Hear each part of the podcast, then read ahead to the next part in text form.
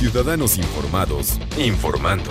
Este es el podcast de Iñaki Manero, 88.9 Noticias. Información que sirve. Tráfico y clima cada 15 minutos. Fíjense que la discriminación, la necesidad de generar ingresos, están empujando a las personas LGBTQ y más, ¿no? Porque todos los días a lo mejor se agrega algo en, aras de la, de la integración, pues a emprender en México, emprender en México cosas que a lo mejor no es lo que ellos quisieran, pero se ven forzados a hacerlo. ¿Por qué? Porque los discriminan por su forma de caminar, por su forma de hablar, por, por ser, simplemente por, porque se descubre que pertenecen a esta comunidad y algunos de ellos lo esconden, esconden su, su orientación sexual, por lo mismo. Esto revela la firma Meta Inc., es un conglomerado que agrupa a Facebook, a WhatsApp, a Instagram y la organización Colmena 41. Se hizo el primer estudio, esto es importantísimo para saber en dónde estamos. Fuera también del discurso oficial de que México ya no discrimina y que estamos haciendo el esfuerzo. Pues bueno, aquí de repente las comunidades que están formadas también por miembros de esta comunidad LGBTTI más, pues tienen otros datos. Eh, se llama este, este estudio Emprende con orgullo, hashtag Emprende con orgullo.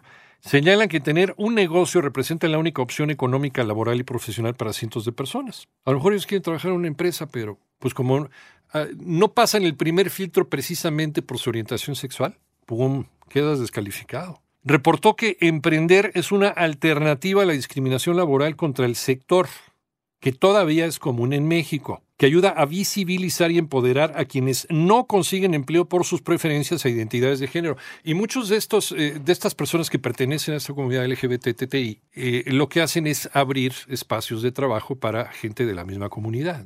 Cuando no se tendría que llegar a ese extremo. Cuando seas quien seas, si no le haces daño a nadie, si no te metes con nadie más, si vives tu sexualidad plena y con libertad, y no dañas a los demás, nadie tiene por qué hacerte un lado, ni discriminarte, ni impedirte que ocupes un, trabajo en donde sea. Igual también para las personas que viven con VIH, finalmente también. Y es lo que hemos platicado varias veces.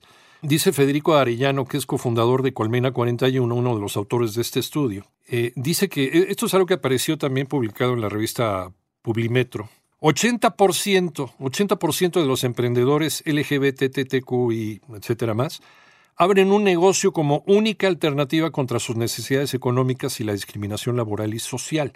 Y dice, detrás de cada emprendimiento LGBT, quieras que no, textual pues, hay historias de vida que terminan orillando a eso, como en el caso de las personas transexuales, quienes no encuentran trabajo por la razón que sea. Y sí, algunas personas, sobre todo personas transexuales, terminan buscando y encontrando trabajo dentro de eh, la industria de la pornografía, aunque esa no sea, no hubiera sido su primera opción. O ya en casos extremos terminan dedicándose a la prostitución. ¿Para qué? Para mantenerse. También se refirió que incluso en trámites muy sencillos, los hombres gay son discriminados hasta por su forma de vestir o de hablar. Y es entonces que el emprendimiento termina siendo una alternativa para no padecerlo, para no tener que pasar por un por una entrevista con una, con, eh, una dirección de capital humano en una empresa y que pues te den aire y no pases el primer filtro, justamente por eso, no por tu capacidad. Y lo mismo con las mujeres y lo mismo también con otros grupos vulnerables, no solamente la comunidad LGBTTI.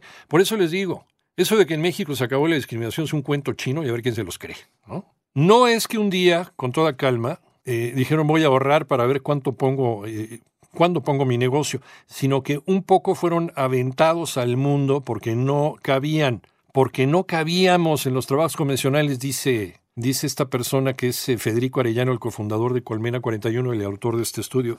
Pero a mí me llamó la atención. Fueron aventados al mundo porque no cabían. No caben en un mundo que sigue discriminando.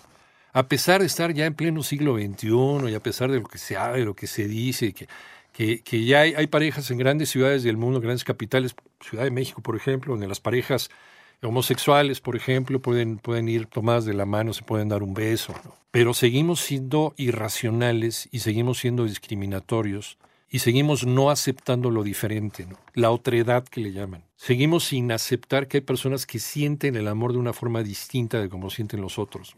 Dice también Federico Arellano que eh, a pesar de la falta de profesionalización y planeación, los emprendimientos LGBT, Q, etcétera, son resilientes y más sólidos que los impulsos fuera del mismo. También eh, la capacidad de empleo que tienen los establecimientos que dan trabajo en promedio de 8.3 personas contra 3.3 del resto de los negocios. ¿Cómo están los resultados de esta encuesta? 10 a 15 empleos directos generan los emprendimientos eh, del grupo LGBTQ. 30% de los negocios tienen entre 0 y un año en el mercado. 41% reporta que no consigue crédito por los requisitos bancarios. 16% considera que pertenecer a esta comunidad es, es una limitante para conseguir capital. Por eso muchos de ellos mienten en las entrevistas. O fingen, por ejemplo, matrimonios heterosexuales, ¿no? Porque si no, 24% se siente muy feliz con su emprendimiento y 61.5% feliz y con cosas por hacer. En un país que dice que no discrimina, pero sigue siendo todo lo contrario.